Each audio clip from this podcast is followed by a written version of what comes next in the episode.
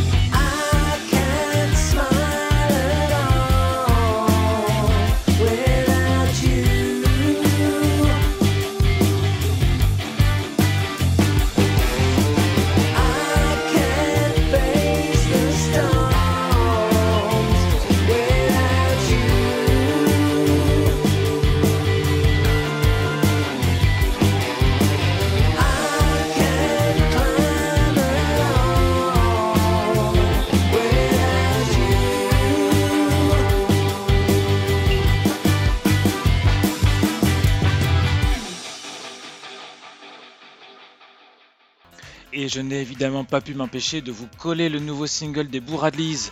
La transition était facile et je me suis dit que les occasions comme ça ne seront pas légion. Bref, vous avez sûrement lu sur Primo.fr que les Bourradleys sortiront leur huitième album en juin, et à première vue ça ressemble pas mal au précédent sorti l'an dernier. Je vous dirais qu'il y a peut-être trop de trompettes pour moi sur ce premier extrait. Allez, on enchaîne avec une artiste dont Christophe a également passé un titre dans son dernier podcast. Il s'agit de Liela Moss. L'album a beaucoup plu, à commencer par le single enregistré avec Gary Newman, s'il vous plaît, Vanishing Shadows, que l'on va écouter tout de suite.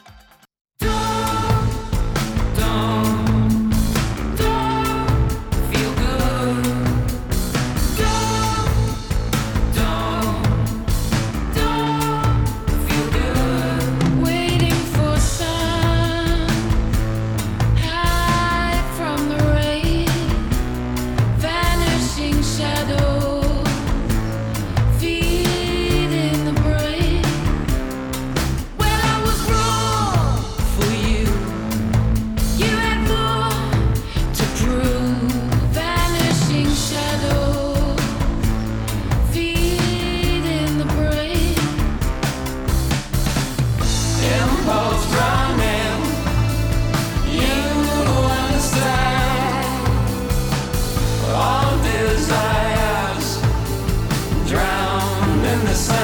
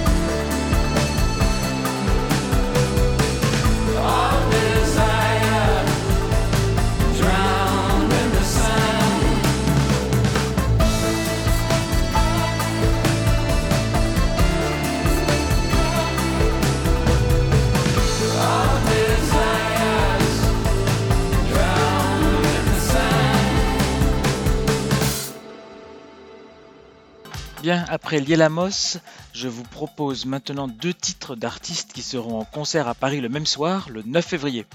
On commence par Zanayas, aka Alison Lewis, qui jouera à l'international et qui vient de sortir le premier single extrait de Chrysalis, son nouvel album à paraître cette année. Le titre s'appelle Simulation.